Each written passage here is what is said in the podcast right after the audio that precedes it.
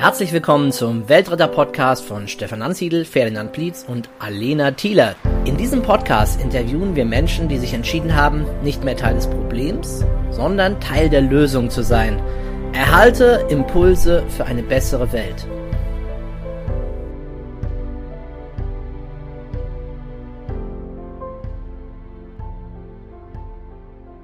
Herzlich willkommen zu einer weiteren Folge des Weltretter-Podcasts. Mein Name ist Alena und ich bin jetzt seit November 2019 bei den Weltrettern. Und dies wird ein ganz besonderer Podcast für mich, weil es mein erster sein wird. Und hierfür bin ich in Stuttgart bei Stefanie Kowalski. Sie ist Tierärztin und arbeitet beim Menschen für Tierrechte. Und wir werden uns jetzt ein wenig über Tierethik, die Arbeit im Tierrecht und Veganismus unterhalten. Dazu müsst ihr wissen, Steffi und ich sind schon äh, lange Jahre Freundinnen, da wir uns vor einigen Jahren bei einem früheren gemeinsamen Arbeitgeber kennengelernt haben. Steffi, herzlich willkommen. Schön, dass du da bist. Ja, hallo. Herzlichen Dank erstmal für die Einladung. Ich freue mich sehr, heute bei diesem besonderen Podcast ähm, dein Gast zu sein. Und auch für mich ist es ein ganz besonderer Podcast, denn auch für mich ist es der erste Podcast überhaupt. Ja, sehr schön. Ja, dann lass uns doch anfangen. Steffi, du bist ja gelernte Tierärztin. Wo hast du studiert und wieso hast du dich für diesen Beruf entschieden? Studiert habe ich an der Tierärztlichen Hochschule in Hannover. Und ja, wieso ich mich für den Beruf entschieden habe, also manchmal kommt es mir so vor, als hätte sich der Beruf irgendwie mehr für mich entschieden. Wow, das klingt ja nach einer richtigen Berufung und einer Leidenschaft, die dahinter steckt. Ähm, gibt es denn etwas, was dir aus deinem Studium besonders in Erinnerung geblieben ist? Ja, also das gibt es tatsächlich. Ähm, es ist leider eine nicht so erfreuliche Erinnerung. Und zwar, wenn man Tiermedizin studiert, dann muss man auch ähm, während des Studiums ein landwirtschaftliches Praktikum absolvieren. Und ich war dafür auf dem Lehr- und Forschungsgut der ähm, Tierärztlichen Hochschule Hannover und ähm, ja, war dann eingeteilt im Bereich ähm, der Sauen, die gerade ihre Ferkel geboren haben, also alles frisch gebackene Mütter, die dort in den engen äh, Kastenständen lagen, ihre Ferkel ähm, um sie rumgetobt sind. Und ähm, da gab es ähm, ein Ferkel, das etwas abseits ähm, von dieser kleinen Familien, naja, in Anführungsstrichen Idylle lag, eben lebensschwach, die Augen geschlossen und ähm, der Körper auch schon ja ein bisschen unterkühlt. Und ähm, ich bin dann zum verantwortlichen Mitarbeiter und wollte ähm, das eben melden und ihn auch fragen, äh, was wir jetzt unternehmen. War voller Tatendrang. Ich wollte ja helfen. Ich war ja Tiermedizinstudentin und ähm, habe den Beruf eben gewählt, um Tieren eben auch zu helfen, wenn sie krank sind. Und ähm, die Antwort, die ich da erhalten habe, die hat mich wirklich sehr schockiert und die ist mir bis heute auch im Gedächtnis geblieben. Und zwar ähm, meinte der Mitarbeiter, dass ähm, wir nichts unternehmen, also weder versuchen wir dieses äh, lebensschwache Ferkel aufzupäppeln, noch würden wir ähm, das Ferkel erlösen und euthanasieren, ähm, sei eben billiger und wirtschaftlicher, eben einfach abzuwarten, denn sterben würden sie halt alle am Ende von alleine. Wow, das ist ja tatsächlich eine unglaublich traurige Erinnerung an, die, an dieses Studium.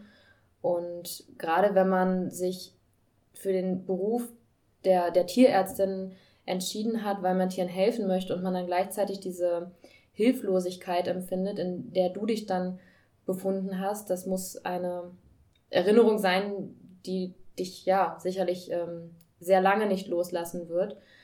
Ähm, Trotz dessen ist für viele sicherlich der Beruf der Tierärztin bzw. des Tierarztes nach wie vor ein Traumberuf. Aber ich denke mal, dass das Studium der Tiermedizin alles andere als einfach ist und dass es wahrscheinlich auch nicht besonders leicht ist, einen Studienplatz zu bekommen. Kannst du Menschen, die sich für den Studiengang Tiermedizin interessieren, irgendetwas raten? Also was ich raten würde, ist einfach immer im Hinterkopf behalten, warum man eben diesen Traum hat. Also das, da sollte man sich nicht irgendwie durch eben solche Erlebnisse, wie ich sie gerade geschildert habe, vielleicht auch ähm, entmutigen lassen, sondern man sollte daran festhalten und sollte sich das auch einfach beibehalten, auch über die Jahre. Ähm, und was ähm, ich auch festgestellt habe im Laufe meines Studiums ist, dass man ähm, vielleicht auch nicht immer alles tun muss, was dort von einem verlangt wird, sondern dass es oft auch ähm, sich lohnt, eben an seiner, an seinen Werten festzuhalten. Also ähm, ich kann mal ein Beispiel nennen, auch in diesem besagten landwirtschaftlichen Praktikum, das wohl sehr prägend für mich war. Ähm, hatten Studierenden, die Studierenden im, in Anführungsstrichen die Chance, ähm, ja, männliche Ferkel betäubungslos zu kastrieren. Das ist ja jetzt auch gerade ein sehr brisantes Thema in den Medien. Und es haben sich alle irgendwie, ja, hatten so das Gefühl, das ist jetzt eine Chance und das sind so die ersten praktischen Erfahrungen, die man machen muss. Und ähm, ich glaube, es hat sich auch niemand so richtig getraut, als dann diese Ferkel, die schreien wirklich ganz fürchterlich, weil das auch ganz dolle Schmerzen sein müssen, wenn man sich das mal überlegt, dass die dort ohne Betäubung kastriert werden. Und es hat sich halt, glaube ich, niemand ähm, getraut zu sagen, dass er oder sie das nicht machen möchte. Und ich, äh, als ich dann an der Reihe war, habe ich mich eben überwunden und gesagt, dass ich das nicht machen möchte und dass ähm, sich das nicht richtig anfühlt und dass ich ähm, ja mit einer anderen Motivation Tierärztin auch werden möchte.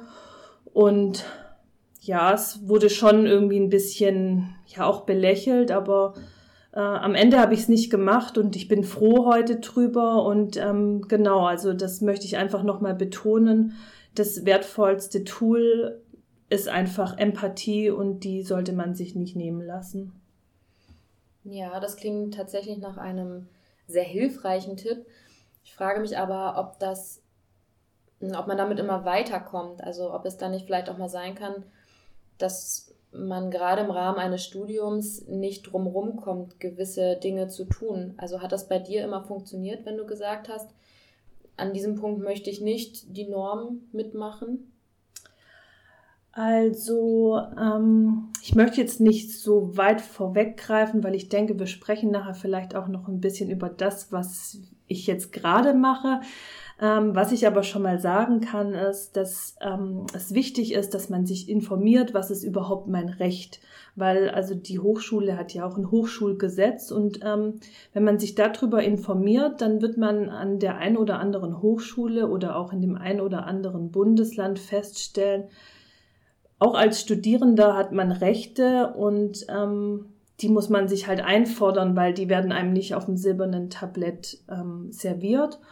Und ähm, um deine Frage noch äh, abschließend zu beantworten, also ich ähm, habe so manches Mal Dinge gemacht, wo ich heute mit dem Wissen, das ich jetzt habe, denke, hm, hätte ich nicht machen sollen. Und ähm, hätte ich mich im Vorfeld besser informiert, hätte ich das sicher auch nicht gemacht. Also in manchen Fächern, in der Physiologie oder in der Pharmakologie kommt man schon in Kontakt mit äh, Tieren, der jetzt wenig mit Tier, ja, Tierschutz, Tierrecht äh, zu tun hat.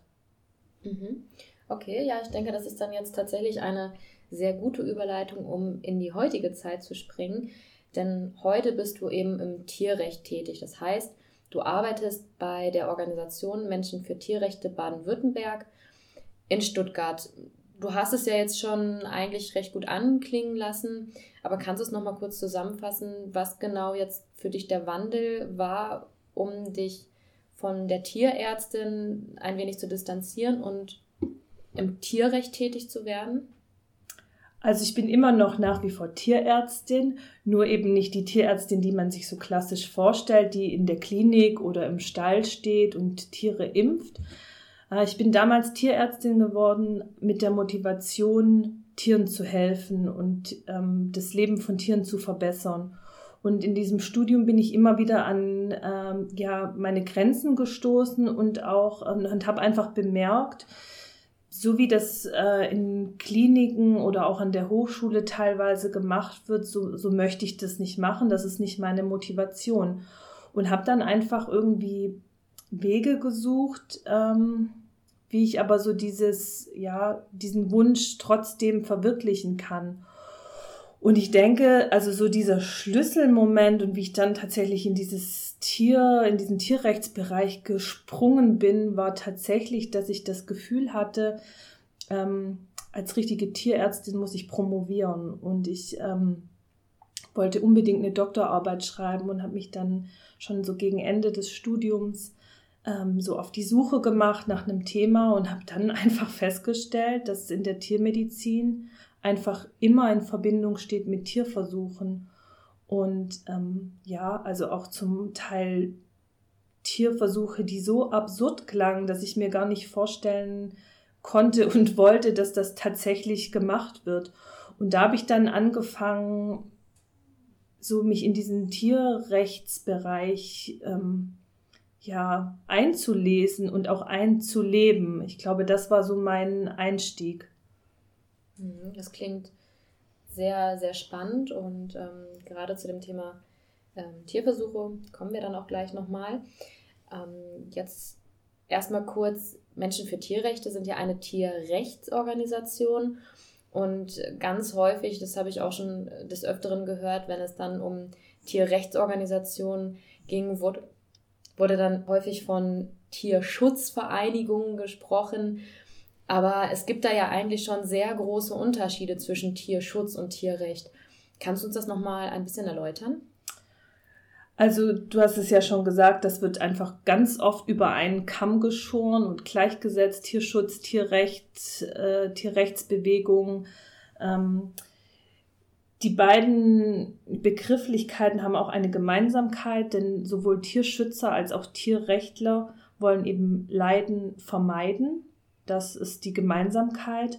Und jetzt wird aber ganz unterschiedlich interpretiert, was eigentlich das Leid bedeutet und was eigentlich vermieden werden soll.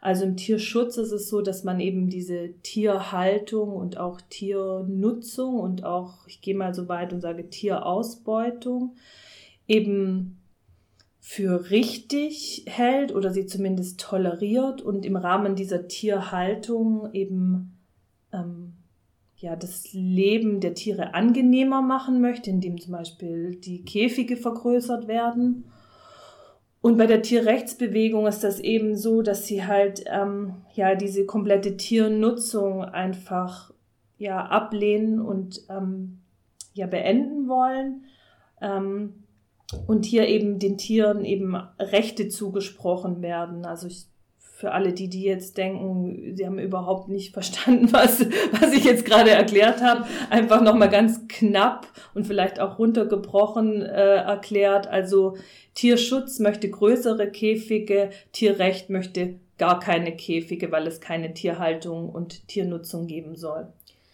Also geht es auch im Prinzip um das individuelle Leben, wenn ich das jetzt mal so zusammenfassen darf. Genau, und eben darum, dass ähm, also kein Tier kommt eben als Versuchstier auf die Welt oder als mhm. Nutztier oder Milchkuh, sondern es kommt als ein Lebewesen und ein Individuum auf die Welt. Mhm. Ja, das heißt, man kann sagen, dass Tierrecht die Steigerungsform von Tierschutz ist. Ja, das kann man schon so sehen. Und viele steigen ja auch über den Tierschutzgedanke ein und entwickeln dann, wenn sie sich in den Bereich entwickeln, eben diesen Tierrechtsgedanke. Mhm. Okay, schön. Ja, dann erzähl uns doch einfach mal ein bisschen was über deinen Arbeitgeber Menschen für Tierrechte. Also Menschen für Tierrechte, der Name sagt eigentlich schon sehr gut, was, was äh, dahinter steckt. Wir sind Menschen und wir wollen ähm, Rechte für Tiere. Und zwar für alle Lebewesen. Das äh, gilt nicht nur eben für Hund und Katze, sondern auch für die, haben es ja jetzt schon gesagt, sogenannten Nutztiere. Äh, wir setzen uns also für die Rechte aller Tiere ein. Und ähm, angefangen hat bei uns im Verein, lange bevor ich dazugekommen bin, äh, alles vor über 35 Jahren mit dem Themenschwerpunkt Tierversuche. Und dann hat sich das eben so weiterentwickelt. Dann hat man, also man kann schwer irgendwo einen Punkt machen und sagen, wir beschäftigen uns mit den Tierversuchen, aber wir beschäftigen uns nicht mit den sogenannten Pelztieren oder wir klammern die Tiere, die eben für die Nahrungsmittelindustrie gehalten werden aus. Also da hat sich das dann immer so weiterentwickelt. Und was wir machen ist letztlich, wir klären auf, also wir machen Aufklärungs- und Öffentlichkeitsarbeit. Ähm, wir sind außerdem vertreten im baden-württembergischen Landestierschutzbeirat. Ähm, und ja, wir machen auch Aktionen, ganz klassisch, wie man sich das vielleicht auch vorstellt, auf der Straße zu verschiedenen Themen und haben wirklich also ein sehr, sehr vielfältiges Spektrum. Wow, das klingt nach einem sehr spannenden und vielfältigen ja, Aufgabengebiet. Habt ihr denn einen thematischen Schwerpunkt, womit ihr euch derzeit besonders befasst? Also wir sind ja eingestiegen über die Tierversuche. Das hatten wir auch lange in unserem Vereinsnamen, die Tierversuchsgegner Baden-Württemberg. Und das ist immer noch ein Thema, das uns nach wie vor, leider muss ich sagen, immer noch ähm, stark beschäftigt. Aber in letzter Zeit ähm, beschäftigen wir uns eben auch viel mit der sogenannten Nutztierhaltung und ähm, ja mit dem Themenbereich Veganismus. Wir wollen äh, Menschen darüber aufklären, warum eben Veganismus ähm, wichtig und auch sinnvoll ist, nicht nur für die äh, ja, Tiere, auch für uns Menschen. Und außerdem äh, haben wir uns ähm, der Initiative Fuchs angeschlossen und beschäftigen uns mit Jagd und Pelz. Hm. Wow, ja, es klingt sehr spannend. Und ähm, du hast es gerade gesagt, ähm, euer Ursprung kommt ja aus den, den Tierversuchen. Ähm, das ist ja grundsätzlich ein recht umstrittenes Thema. Es gibt sehr viele Menschen, die sagen, dass Tierversuche nötig gewesen wären, um den wissenschaftlichen Fortschritt zu erreichen, an dem wir heute sind. Auf der anderen Seite gibt es dann die Menschen, die sagen, Tierversuche sind total unnötig, gar nicht auf den Menschen übertragbar etc. Und aktuell im November 2019 jetzt gerade ist ja auch der Skandal um das LPT-Tierversuchslabor bei Hamburg. Kannst du uns über diesen ganzen ähm, Komplex der Tierversuche nochmal ein wenig was erzählen? ich bin ja tatsächlich auch, äh, nicht nur der Verein, sondern auch ich bin ja über die Tierversuche ins Tierrecht gekommen. Das habe ich ja schon erzählt. Deswegen kann ich da sehr gerne ein bisschen ausholen. Brems mich, wenn es zu viel wird.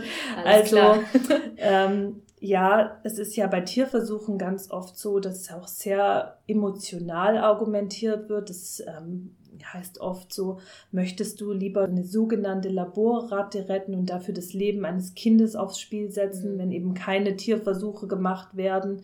Äh, nein, das möchte ich nicht, das möchte niemand, aber das ist auch nicht der Fall.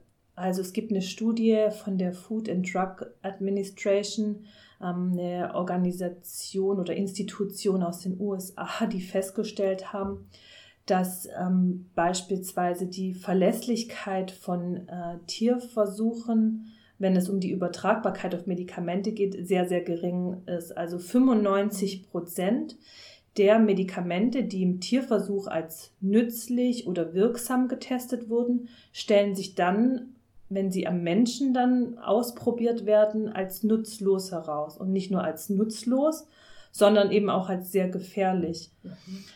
Ich weiß nicht, wieso das Durchschnittsalter der Hörerinnen und Hörer ist. Ähm, viele kennen es vielleicht noch, also beispielsweise der Contergan-Skandal. Ich glaube, das war in den 80er oder 90er Jahren. Ähm, damals wurde eben auch ein Medikament an Tieren getestet und ähm, als es dann bei schwangeren Frauen benutzt und genutzt wurde, hatte das wirklich ziemlich schwere Folgen auf die ähm, neugeborenen Kinder. Also es kamen missgebildete Kinder zur Welt und ähm, danach hat man dann festgestellt, ach, hoch, bei zwei, drei anderen Tier, äh, Tierarten, als man das nochmal nachgetestet hat, ist das genauso, aber es wurde halt eben an der falschen Tierart getestet. Und wenn man sich jetzt mal überlegt, wie unterschiedlich schon wir Menschen untereinander sind. Also ich äh, vertrage zum Beispiel Aspirin ganz schlecht. Dann gibt es andere, die schwören darauf, wenn sie Kopfschmerzen haben. Dann gibt es ja auch Unterschiede zwischen Mann und Frau, äh, was Verträglichkeiten betrifft. Und jetzt soll also eine Tierspezies oder eben eine Ratte soll jetzt eben stellvertretend für den Menschen sein. Also wenn man sich das jetzt mal so überlegt und es so nachwirkt, dann klingt es doch wahnsinnig absurd. Ja, definitiv. Also man muss ja nur in den Spiegel gucken, um zu sehen, dass da jetzt nicht unbedingt so wahnsinnig viele ähm, Gemeinsamkeiten zwischen einer Ratte, sagen wir mal, und einem Menschen ist. Und das finde ich wirkt auch einfach nicht unbedingt beruhigend, wenn ich mir jetzt überlege, ja, eine Ratte mag das vielleicht vertragen haben oder das mag ihr geholfen haben, aber wie gesagt, man, wir Menschen sind ja doch sehr anders und gerade die, die Zahlen, die du eben genannt hast, das ist absolut erschreckend. Also das ist dann schon recht fraglich, äh, inwieweit das dann wirklich noch vertreten werden kann. Ähm, aber deshalb ist dann eine, eine, eine, spannende Frage, gerade auch dann eben in den äh, medizinischen Bereichen, was gibt es denn für Alternativen? Weil sowohl in der Tiermedizin, wie du schon erzählt hast, sowohl auch in der Humanmedizin gehören ja Versuche dazu. Und da gibt es sicherlich auch eine ähm, Reihe weiterer Studiengänge, wie zum Beispiel Biologie und äh, alles mögliche weitere. Wie kann damit umgegangen werden? Was, worauf kann zurückgegriffen werden? Du meinst jetzt, um Medikamente zu testen, also welche, welche Alternativmethoden man anwenden kann? Ja, sagen wir zum Beispiel mal im, im medizinischen Studium. Woran kann dann getestet werden, anstatt eben an einem Tier? Also es ist ja so, ich hole wieder ein bisschen weiter aus, dass ähm, das Medikament, also das ist ja vorgeschrieben, dass Medikamente erstmal an Tieren getestet werden. Das ist bei uns noch so verankert, das muss so passieren. Jetzt habe ich ja aber gerade gesagt, dass 95 Prozent der Medikamente, die am Tier als gut getestet wurden, dann am, an dem Menschen eben eine andere Wirkung zeigen oder wenn es gut läuft, vielleicht keine und nicht zumindest eine schlimme Wirkung. Also ist es ja irgendwie auch schon so, wenn wir uns die Zahl mal auf der Zunge zergehen lassen, dass wir im Grunde ja auch am Menschen testen. Also wir testen zwar in der ersten Runde am Tier, aber also ich meine, das ist, ich weiß jetzt gerade nicht genau, wie hoch die Chance ist, im Lotto zu gewinnen, aber für mich fühlt sich das ein bisschen an wie Lotto spielen. Also wir haben jetzt am Tier getestet und ähm, zu fünf Prozent können wir davon ausgehen, dass das auch beim Menschen funktionieren wird. Und im nächsten Schritt gibt es dann eben ähm, klinische Studien am Menschen. Also das ist dann quasi die zweite Testphase, die dann eben dieses Medikament testen. Es ist ja quasi schon irgendwie so, dass ja irgendwie auch so ein bisschen gepokert wird. Aber um auf deine Frage zurückzukommen, zu den Alternativen. Also es gibt eben klinische Studien, Patientenstudien, wo Medikamente, die in der Testphase sind, zum Beispiel in sehr, sehr, sehr geringer Dosis ähm, angewendet werden können. Ähm, ich halte solche klinischen Studien für sehr, sehr sinnvoll, weil man muss jetzt auch wieder überlegen, die Tiere, und wir müssen gar nicht nur von der Ratte sprechen, weil vielleicht denken sich jetzt manche, ja gut, die Ratte, aber was ist mit, mit Affen oder die uns ja deutlich ähnlicher sind? Also insgesamt, wenn ein Tierversuch gemacht wird, wird ja dieses, diese Krankheit, die man behandeln möchte, diesem Tier künstlich, ja, ich sag jetzt mal, angezüchtet. Die hat ja aber völlig, die ist ja völlig losgelöst von dem, wie die Krankheit bei uns aussieht. Also man möchte zum Beispiel Krebs heilen und man züchtet äh, einen Tumor heran. Aber da sind ganz viele Faktoren außen vor gelassen, wenn man das Tier sieht. Das Tier lebt isoliert in einem Labor, isst vielleicht jeden Tag dasselbe. Das Tier läuft nicht durch die Stadt, ist Smog, Stress ausgesetzt, isst Zucker, ähm, hat vielleicht Familie oder legt sich gerne in die Sonne und das sind ja alles Faktoren, die so eine Krankheit bei uns Menschen beeinflussen mhm. und die ja dann auch wiederum die Wirkung des Medikaments verändern. Deswegen finde ich eine klinische Studie sehr sinnvoll. Mhm. Das muss natürlich sehr behutsam alles gemacht werden. Ich sage jetzt damit nicht, äh, testet an Menschen, das meine ich damit nicht, sondern wirklich verantwortungsvolle klinische Patientenstudien.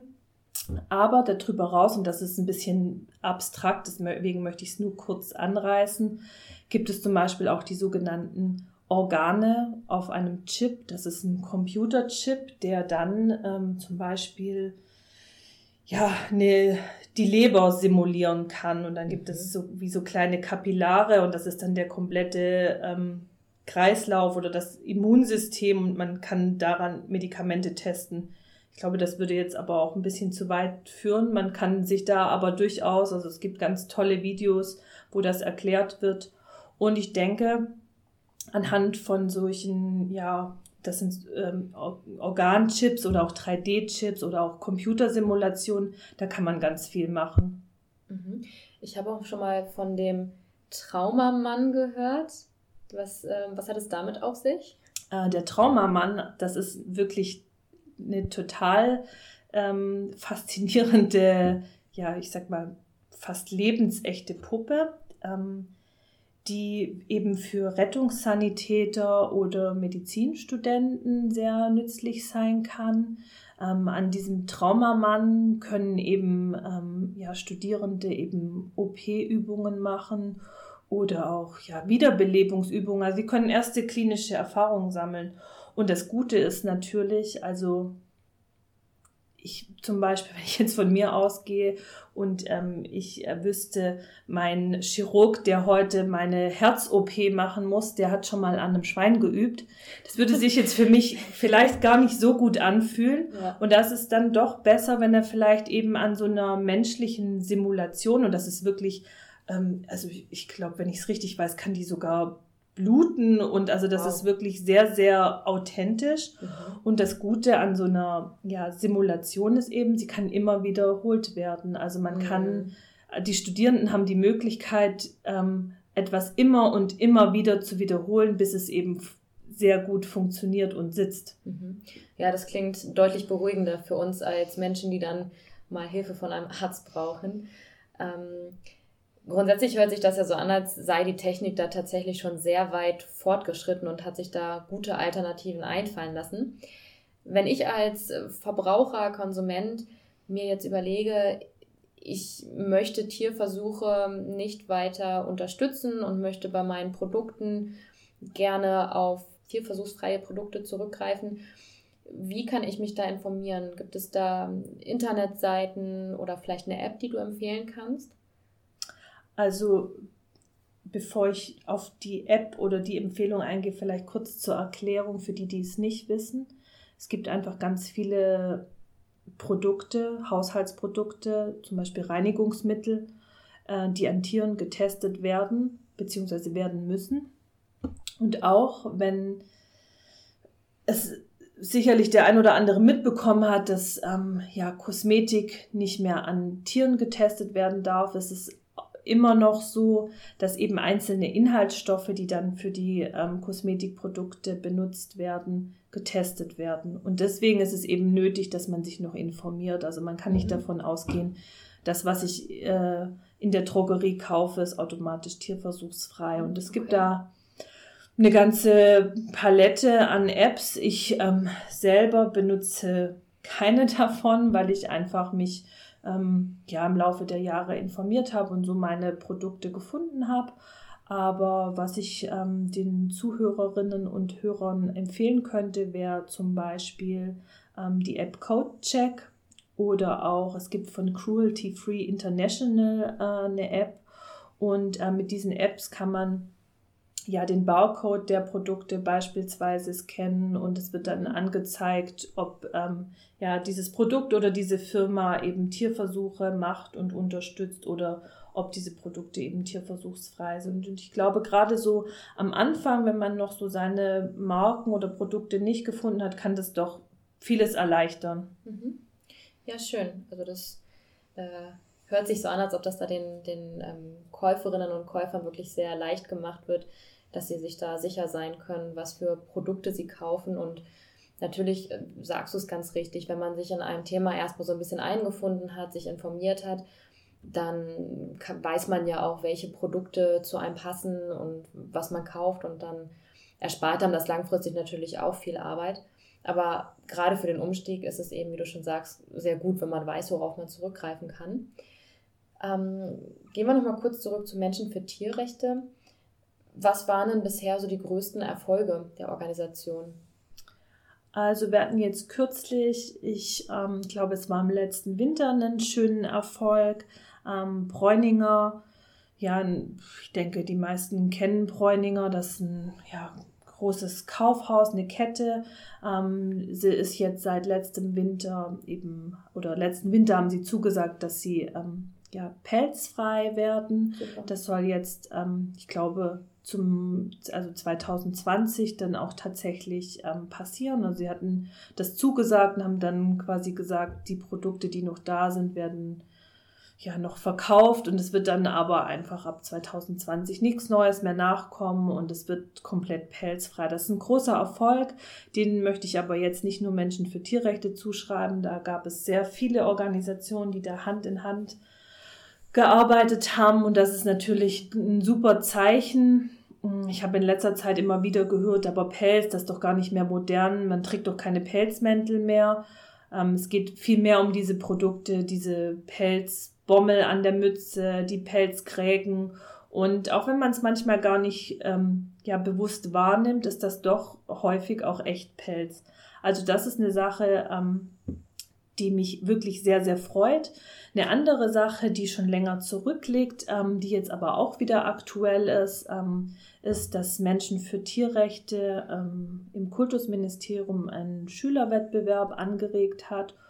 Und ähm, das bedeutet, dass ähm, ich glaube, alle zwei Jahre ist, das wird eben ähm, vom Kultusministerium dieser Wettbewerb ausgeschrieben und Schülerinnen und Schüler, entweder einzeln, in kleinen Gruppen oder ganze Klassen, können eben ein, ja, also es fängt bei ein Tierschutzprojekt, aber gerne auch ein Tierrechtsprojekt ähm, einreichen äh, für das sie sich eingesetzt haben. Das können ganz unterschiedliche Sachen sein. Das kann eine Ausstellung sein, die sie organisieren in ihrer Schule oder einen Arbeitseinsatz auf einem Lebenshof, den sie dann mit Fotos dokumentiert haben. Und eben dieses ähm, ja, Engagement soll eben da gefördert werden, eben die Schüler für das Thema zu sensibilisieren auch. Und das wird dann auch mit einem Preisgeld ausgeschrieben. Also wer sich dafür interessiert, findet da auch Infos bei uns. Ja, sehr schön. Mhm. Gerade der Pelzerfolg, das ist ja auch wieder ein Beispiel dafür, dass man in der Gemeinschaft, wenn man sich zusammentut mit Gleichgesinnten, dass man da ja auch dann durchaus ähm, am meisten erreichen kann. Und auch der Erfolg mit den, mit den Schulen, beziehungsweise das ähm, Projekt ähm, das zeigt ja auch, dass es sehr wichtig ist, schon bei in jungen Jahren anzusetzen, unter den Grundstein zu legen für ein tierfreundliches Leben. Und das halte ich auch für sehr, sehr wichtig. Ähm, genau, ihr seid ja aber auch aktiv, wie du vorhin schon mal ähm, angesprochen hast, dass ihr eben äh, Demos veranstaltet. Und besonders groß war ja im letzten Jahr beziehungsweise in diesem Jahr? In beiden Jahren. In, ja, in beiden Jahren, okay. genau. ähm, die Schließung aller Schlachthäuser, Demo in Stuttgart, das ist ja aber auch eine Aktion, die auch in anderen Großstädten durchgeführt wird. Also wirklich eine, ja, wirklich richtig riesige ähm, Demo im Tierrechtsbereich, ähm, die ihr ja mitorganisiert habt hier in Stuttgart. Ähm, wie viele Leute waren denn da anwesend? Also wir haben die ähm, Schließung aller Schlachthäuser erstmals im Jahr 2018 hier in Stuttgart gemacht. Das ist, du hast es schon gesagt, eine weltweite Bewegung und ähm, wir haben uns gedacht, warum nicht auch hier im Ländle und ähm, haben so mit 150 Leuten gerechnet. Das war so unser Wunsch, dass wir so viele Leute mobilisieren können und es waren ähm, ja, so zwischen 300 und 350 Leuten. Wow. Das hat uns wirklich von den Socken gehauen. Ja. Wir werden die Schließung aller Schlachthäuser wahrscheinlich auch weiterhin machen und hoffen natürlich, dass es jedes Jahr mehr wird. Hm. Ja, es werden ja auch immer mehr Menschen, die sich für diesen Bereich interessieren. Von daher ist das sicherlich ein recht ähm, realistischer Wunsch und äh, ein realistisches Ziel, dass es immer mehr werden. Ist ja auch sehr schön zu beobachten. Ähm, aber wie können denn Menschen, die ja Lust hätten, auch Demos mitzumachen von Menschen für Tierrechte, wie können die davon erfahren? Also wir sind ähm, vertreten im Internet. Wir haben eine Homepage, das ist tierrechte-bw.de und man findet uns natürlich auch ähm, auf Facebook. Da sind wir eigentlich immer sehr aktuell dabei, ähm, haben unsere Veranstaltungen, äh, die wir dort bewerben. Und ähm, wer es gerne ganz bequem haben möchte, kann sich auch in unserem Newsletter eintragen. Ja, super. Das ist doch ein sehr schöner Tipp. Also für alle, die Lust haben, sich aktiv bei Menschen für Tierrechte einzubringen, gemeinsam mit Menschen für Tierrechte etwas für die Tiere zu erreichen. Ähm, genau, schaut dann da einfach mal vorbei. Die Organisation und die Tiere würden sich sehr freuen. Auf jeden Fall, ja. Gerne. Sehr schön. Gibt es denn ein Tierrechtsthema, das dir persönlich besonders am Herzen liegt? Also ich glaube, für alle, die es noch nicht bemerkt haben, äh, sage ich das nochmal. Also für mich ist wirklich ein sehr, sehr großes Herzensthema die Tierversuche. Ja. Ähm, das ist so mein, ja, ich glaube, so mein Einstieg in die Tierrechte mhm. gewesen. Und ähm, auch jetzt, du hast es vorher schon gesagt, als ich die Bilder aus dem LPT gesehen habe, das ist für mich einfach ja so schmerzhaft, das zu sehen und weil ich einfach auch glaube, dass die Wissenschaft so viel weiter sein könnte, wenn sie nicht an diesen schrecklichen Tierversuchen festhalten würde, sondern eben versuchen würde, ja, neue Wege zu gehen und das damit wäre, glaube ich, nicht nur den Tieren, sondern auch uns Menschen geholfen und deswegen ja, also die Tierversuche, das ist auf jeden Fall das Thema, was mich äh, persönlich sehr, sehr bewegt. Für äh, dieses Thema mache ich mich ähm, ja eben doch schon sehr stark. Aber auch alle anderen Themen sind wirklich sehr, sehr wichtig. Der Bereich Veganismus ähm, ja, spielt eben auch in meinem Privatleben eine Riesenrolle und das ist sicherlich, ja, hat mindestens genauso viel Gewicht. Mhm. Ja, das ähm, hast du schon einen ganz charmanten Übergang zum nächsten Thema hingelegt. ähm, und zwar der Veganismus. Ähm, du hast es jetzt noch nicht explizit gesagt, aber ähm, du lebst ja vegan und als Tierrechterin könnte das ja auch gar nicht anders sein. Also Tiere, Tierprodukte essen und sich gleichzeitig dafür einsetzen, ja, dass all das eine Ende hat, das, ähm, ja, das funktioniert einfach nicht. Seit wann lebst du denn vegan? Also angefangen hat es bei mir tatsächlich auch so ein bisschen klassisch, eher über den Tierschutz und deswegen bin ich erst Vegetarierin geworden. Und das ist schon, also sehr lange her. Also ich glaube, ich bin mittlerweile, also ich bin definitiv, wenn ich so auf mein Leben zurückblicke, länger Vegetarierin, als ich es nicht bin. Wow. So, also mhm. ich bin, seit ich ja, 15 bin. Mit 15 bin ich äh, Vegetarierin geworden. Das mhm. äh, ist damals von heute auf morgen passiert. Ich habe ein Video gesehen im Internet, das da gerade so, so, so in der Mache war, das Internet. Und da habe ich äh, eben ein Video gesehen, wie ähm, Küken geschreddert werden für die äh, Chicken Nuggets bei McDonald's. Hm, okay. Und ähm, dann bin ich von heute auf morgen vegetarisch mhm. geworden und ähm, ich habe von Kind an ein ganz intensives Verhältnis zu Tieren und also eine ganz innige Verbindung immer zu Tieren gespürt und habe dann nach und nach irgendwie so gemerkt, hm, ja, also nur ja Fleisch weglassen ist irgendwie noch nicht so so richtig das Wahre mhm. und bin dann vor, also es hat bei mir sehr lange gedauert, vor circa fünf Jahren dann komplett auf eine vegane Lebensweise umgestiegen. Hm, okay. Ja, wow, das ist ja dann wirklich schon ein, äh, eine sehr lange Geschichte, die dich da mit diesem ganzen Thema schon verbindet. Ähm, es gibt ja aber viele Menschen, die sagen, ähm, ich, ich mag Tiere so gerne, ähm, deshalb lebe ich vegetarisch. Und wieso ich mache jetzt mal in Anführungsstrichen, reicht dir Vegetarismus nicht aus. Ja, gib uns doch bitte einfach nochmal so, einen, so einen Einblick daran, warum sollte man aus deiner Sicht Eier und auch Milchprodukte nicht weiter konsumieren? Also jemand, der vegetarisch lebt, hat ja meistens oder oft die Absicht eben, dass eben Tierleid vermieden wird, dass Tiere nicht getötet werden, ähm, ja, dass Tiere nicht leiden. Und ähm, nun ist es aber so, dass für Milch und Milchprodukte, für Eier und so weiter eben Tiere leiden müssen. Also wenn man sich zum Beispiel mal Eier anguckt, ich denke, die meisten haben vielleicht schon mitbekommen, dass die männlichen Küken geschreddert werden.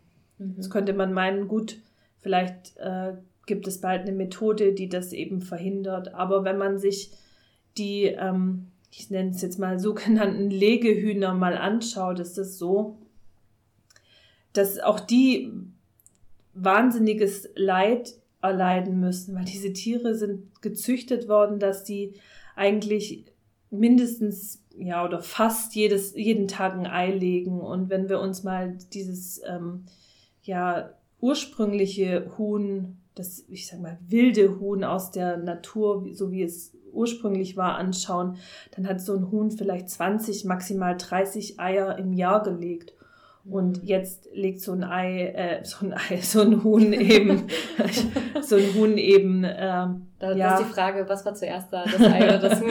genau. Äh, und jetzt legt eben so ein Huhn ja so 250 Eier im Jahr. Und das macht natürlich auch was mit dem Tier. Also die ähm, mhm. leiden ganz oft eben ja an entzündeten Eierstöcken und ähm, ja, das ist einfach für den Körper, die zehren wahnsinnig aus. Und auch diese Hühner haben einfach, wenn man betrachtet, wie alt sie in der Natur werden würden, eine viel, viel kürzere Lebensdauer, weil irgendwann lässt natürlich diese Superpower-Legeleistung nach. Also niemand kann über Jahre hinweg jeden Tag ein Ei legen und dann werden die eben äh, aussortiert. Mhm. Und ja, also bei der Milch ist es so, für die, die es noch nicht wissen, muss ich das jetzt einfach nochmal sagen. Ähm, Kuhmilch ist Muttermilch. Das ja, das ist verrückt. Das ist ja irgendwie sowas, was auch mir war das ein Gedanke, den ich irgendwie lange Zeit ausgeblendet habe, ne? Genau, aber eine Kuh ist ein oder eine Rind, also eben dann die weibliche Kuh ist ähm, ein Säugetier und Säugetiere, so wie wir Menschen auch, wie wir Frauen auch, wir geben Milch, wenn wir damit unseren Nachwuchs ernähren wollen. Mhm. Und ähm, nun wird aber in der Milchindustrie nicht der Nachwuchs ernährt, sondern wir Menschen werden mit ja fremder Muttermilch ernährt und das mhm. ist eben auch zu Lasten der Kälber. Also die Kälber werden ihren Müttern weggenommen. Die männlichen äh, Kälber gehen in den meisten Fällen in die Kälbermast. Also die werden nach kurzer, also die werden gemästet innerhalb kurzer Zeit und dann getötet, geschlachtet. Und die weiblichen äh, Kälber werden halt dann, denen blüht dann das gleiche Schicksal wie ihren Müttern und kommen dann eben auch äh, als Milchkuh in dieses ganze System. Ähm, ja, und wenn man mal guckt, auch hier, genauso wie bei den Hühnern, sind ja auch die Kühe auf so eine hohe Milchleistung gezüchtet worden. Wenn man sich manchmal so Bilder anguckt, das sind richtig, richtig riesengroße Euter und ich kenne das noch aus meiner Zeit als, ich sag mal, klassische Tierärztin, wenn man dann in den Stall geht. Diese Euter sind so groß, dass die Kühe gar nicht mehr vernünftig gehen können oder an diesem Euter hängen bleiben die verletzen dann das mit ihrem, äh, ja, beim Gehen eben dieses Euter, das entzündet sich, da kommt mhm. Schmutz rein aus dem Stall, das ist wahnsinnig schmerzhaft. Also wenn ich mir das vorstelle, dass ähm, ich glaube, es, es, es wird klar, worauf ich raus will. Mhm, also ja. es äh, Tierleid entsteht nicht nur, wenn man Tiere für Fleisch äh, mhm. ja, züchtet und tötet, sondern Tierleid entsteht einfach immer dann, wenn Tiere genutzt und ausgenutzt werden. Mhm. Und deswegen reicht es eben nicht, wenn man Tiere liebt, nur auf Fleisch, ich sage mal in Anführungsstrichen, zu verzichten. Mhm. Ja, danke für diese wirklich ähm, sehr eindrücklichen Bilder, die du quasi ähm, erzeugt hast. Ich denke, da ist es wirklich sehr offensichtlich, was für ein Leid hinter dieser ganzen ähm, Tierindustrie dahinter steckt.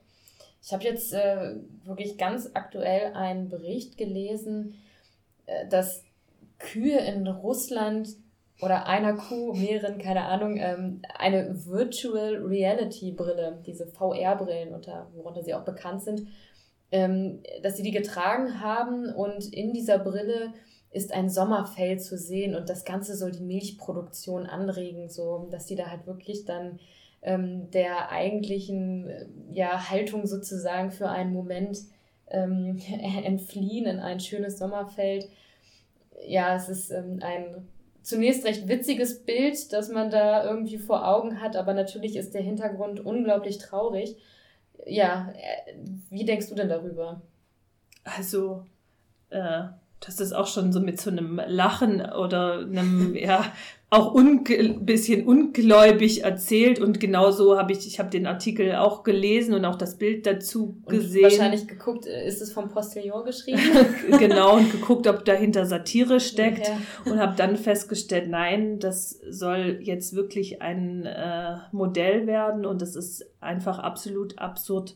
Also der Gedanke ist ja, dass die Tiere dadurch ein schöneres Leben haben sollen. Diese ganzen Sachen, die ich jetzt gesagt habe mit dem großen Euter und den, das ist ja trotzdem noch da, auch wenn die so eine Brille mhm. aufhaben.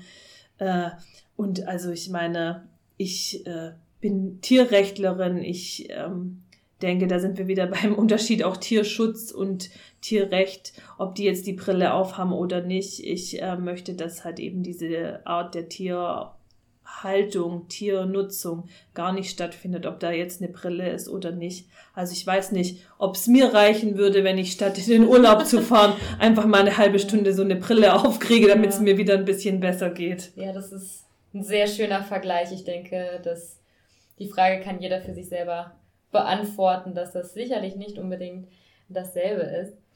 Ähm, viele Menschen, das habe ich selber auch schon sehr oft gehört bekommen, die sagen, ja, ähm, Veganismus, ja, ist ja grundsätzlich ganz, ganz schön, ähm, aber ich selber, ich kann das nicht.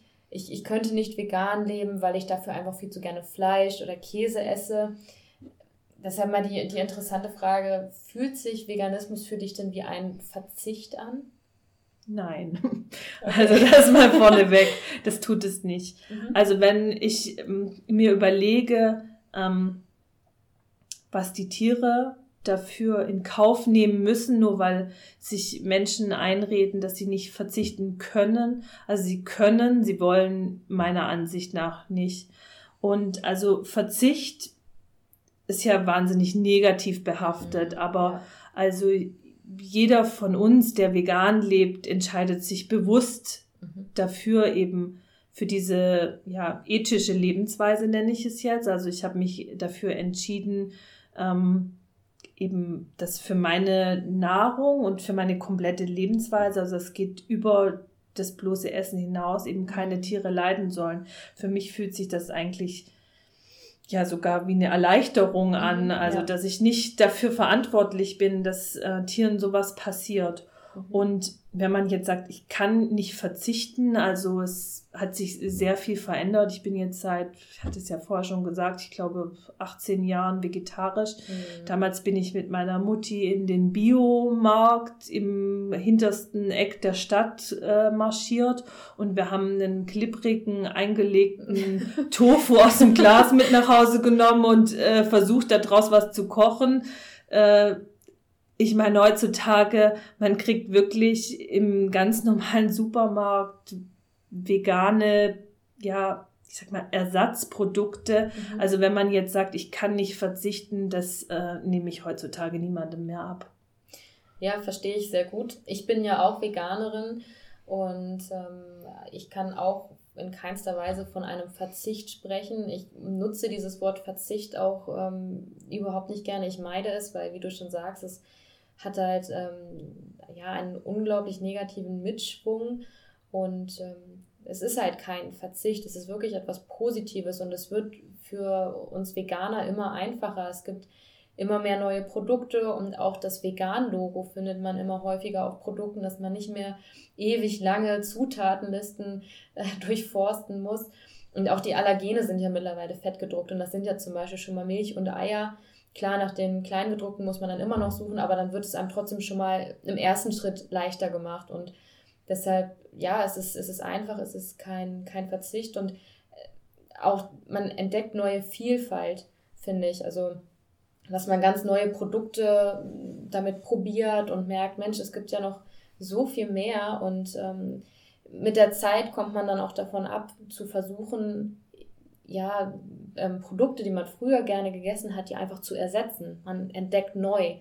Und ähm, das führt mich auch so ein bisschen zu meiner nächsten Frage, ähm, die Ersatzprodukte, sage ich mal. Ähm, da wird ja häufig das sehr kritisiert, ja, für euch Veganer, warum muss denn da immer alles genauso aussehen und schmecken und riechen wie echtes Fleisch? Ja, was sagst du dazu? Also ähm, ich möchte das jetzt mal sehr ja provokativ, sage ich mal, provozierend eröffnen. Also ich denke zu sagen, ja, warum muss das denn zum Beispiel Wiener Würstchen heißen? Da muss ich zurückfragen, na ja, warum heißt das, was ihr auf dem Teller habt, nicht äh, totes Tier in Daum? Dann denke ich so, also es ist ja so, ich weiß, darüber wird sich gern gestritten, aber was eigentlich hinter diesen Ersatzprodukten steckt, und das hast du ja auch schon gesagt, ich glaube, das ist für Leute, die ganz neu in diesem Thema sind mhm, oder ja. Ja, vielleicht auch, wenn es mal schnell gehen soll. Und ich meine, wir Veganer sind ja auch keine heiligen Gemüsebauern, so wo ich so denke, auch wir essen gern mal Fast Food. Für solche Momente ja. ist einfach dann so ein Burger Patty oder so aus dem Supermarkt wirklich einfach mal angenehm. Ähm, aber ja, ich glaube, für die meisten ja, Veganerinnen und Veganer wird das dann auch im Laufe der Zeit immer weniger, weil wie du sagst, man entdeckt dann neu ganz andere, es wird dann eine ganz andere Art zu kochen und dann, ich sag mal, braucht man das auch nicht mehr. Aber es macht es halt einfach. Und es macht es auch einfach, wenn ich an Weihnachten zu meiner Oma komme und äh, die halt einfach äh, beim Supermarkt nebenan sich irgendwas kaufen kann, wo ganz dick vorne drauf eben vegan steht. Mhm. Das ist halt gerade auch für das nicht vegane Umfeld doch auch irgendwie eine Erleichterung. Mhm. Ja, absolut. Du sagst es also, stimme ich dir in jedem Punkt äh, mit dir überein. Ähm, nun, wir sind ja eben der, der Weltretter-Podcast und ähm, dazu gehört ja auch noch einiges mehr. Deshalb äh, gibt es für dich eine Verbindung zwischen diesem ganzen großen Thema der Tierethik, Veganismus, Tierrecht zur Umwelt? Also Tierethik, sagst du ja gerade, Tierethik bedeutet ja irgendwie die Pflicht des Menschen gegenüber den Tieren. Aber irgendwie denke ich auch, dass wir Menschen ähm, ja auch der Umwelt verpflichtet sind. Und also für mich gibt es da schon einen großen zu, ähm, ja, Zusammenhang. Wir waren jetzt auch bei den Klimastreiks dabei ähm, mit einem mhm. großen Banner, die Zukunft ist vegan oder ähm, ja, Pflanzen machen alle satt, Fleisch macht unsere Erde platt. Mhm, ja. Und ähm, ja, ich, äh, ja, für mich beginnt eben auch Klimaschutz und Umweltschutz auf dem Teller. Mhm auf dem eigenen Teller, das ist ja auch das Schöne, da kann ja jeder bei sich selber anfangen. Ja. Und ähm, ja, definitiv ist da ein Zusammenhang. Also die ja, Tierhaltung und vor allem auch diese Massentierhaltung macht ja einfach auch ähm, ja, nachweislich das äh, Klima kaputt. Das ist einfach ein riesengroßer Klimakiller sagen ja viele, oh ja, aber die Veganer essen ja auch Tofu und Soja und oh, der Regenwald, oh je. Und dann äh, muss man einfach sich mal die Zahl auf der Zunge zergehen lassen. Also ähm, ich glaube, es sind 90 Prozent ähm, des Sojas wird einfach als Futtermittel hm. äh, für die Tiere ja. benutzt. Also es wird quasi Soja benutzt, um die Tiere zu füttern, die dann vom Menschen gegessen mhm. werden. Also es, äh, es ist total absurd und ja, ähm, ja und ähm, ich habe neulich auch gehört, dass das äh, Soja, das die Veganerinnen und Veganer essen, halt auch gar nicht dieses ähm, ja, Soja ist, was man immer sagt, oh, das böse Soja und das macht hier irgendwie den, den Regenwald kaputt und was nicht alles gesagt wird, sondern dass ähm, dieser ja sowieso auch geringe Anteil, also ich meine, wir stopfen uns ja jetzt auch nicht mit Soja voll,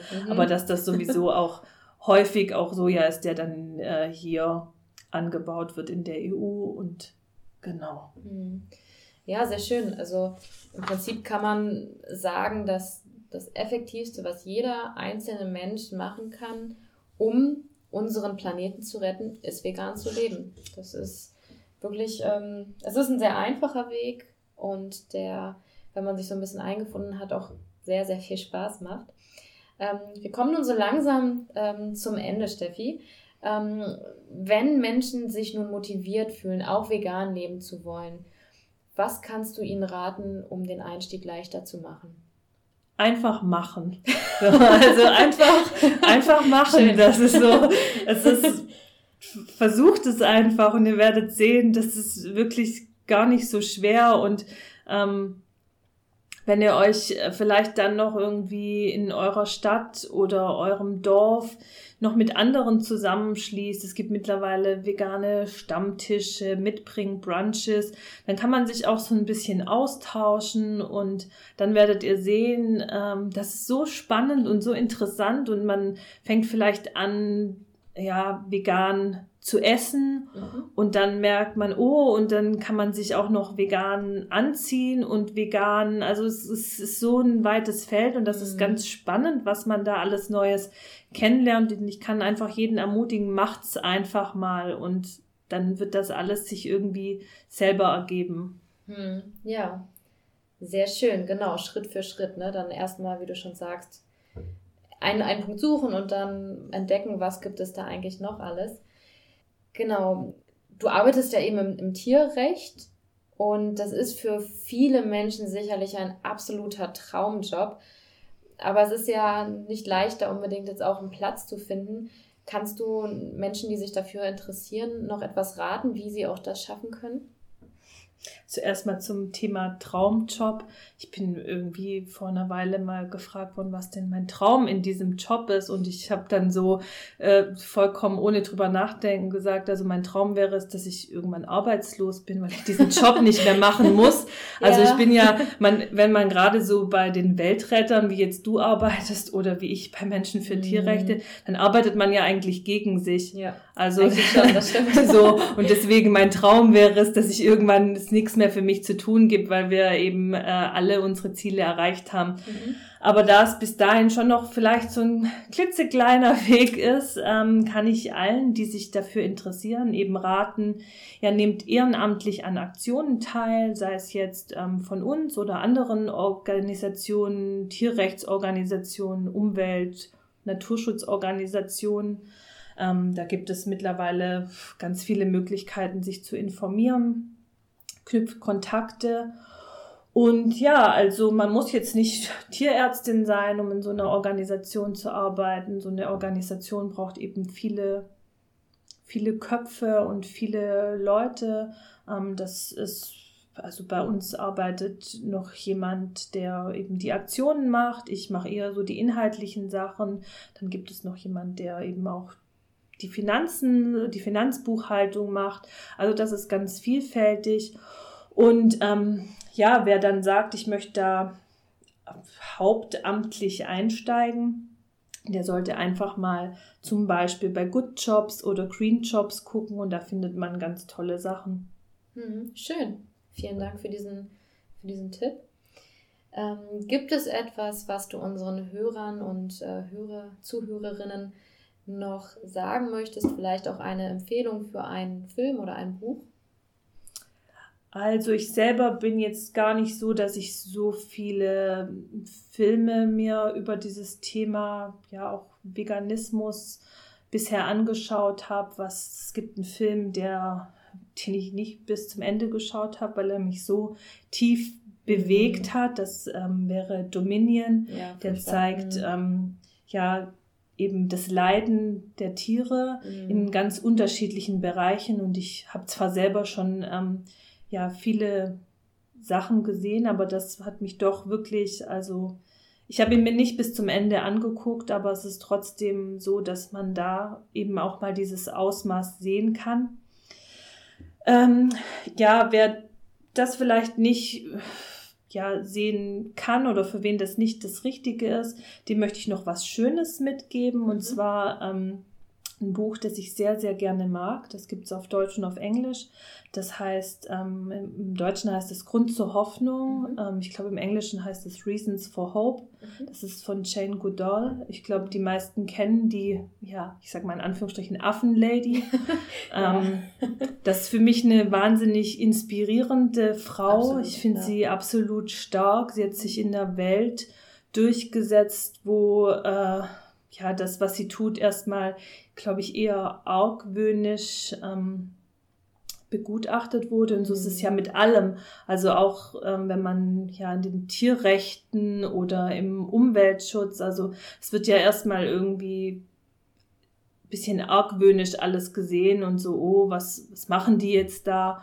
Und ja, also ihr Lebensweg zeigt einfach, dass es sich lohnt, dran zu bleiben und mhm. für das eben zu kämpfen, an das man glaubt. Wow, toll. Schöne Worte. So, nun kommen wir zu unserer letzten Frage dieses Podcasts und das ist unsere typische Weltretterfrage. Was braucht die Welt deiner Meinung nach zurzeit am meisten? Also meiner Meinung nach braucht die Welt Vorbilder. Ich habe neulich ähm, einen ganz tollen Spruch gelesen und das passt jetzt auch gut zu meiner Buchempfehlung, merke ich gerade. Und zwar ähm, hat dieser Spruch gesagt, ja, die Welt verändert sich durch dein Vorbild und nicht alleine durch deine Meinung. Und das finde ich wirklich ähm, sehr, sehr schön. Also seid einfach ein Vorbild, lebt das vor. Ähm, lebt vegan, äh, geht raus, wenn ihr auf der Straße Müll liegen seht, hebt es auf, wenn ihr angesprochen werdet, warum ihr das macht, klärt auf, lebt einfach irgendwie so, wie ihr die Welt gerne hättet und glaubt mir, es wird Leute geben, die das wahrnehmen und es euch nachmachen. Wow. Vielen Dank für diese inspirierenden Worte. Vielen Dank, Steffi, für all diese Informationen, für deine Zeit es war wirklich ähm, ja, sehr spannend, inspirierend, motivierend. Ähm, genau, nochmal kurz, wer sich aktiv einbringen möchte für die Tiere, Menschen für Tierrechte, freut sich. Steffi, wie war nochmal die, die Internetseite? Das ist tierrechte-bw.de oder eben auf Facebook. Super, perfekt. Ja, Steffi, vielen, vielen Dank. Ich wünsche beziehungsweise wir wünschen dir und ähm, deiner Organisation Menschen für Tierrechte alles, alles Gute, viel Erfolg und hoffen wir alle, dass wir bald arbeitslos werden. ja, vielen Dank auch an dich und wie gesagt, einfach machen. Super, vielen Dank. Das war eine Folge des Weltretter Podcasts. Möchtest auch du Teil der Lösung werden? Dann geh auf www.welt-retter.org und mach mit.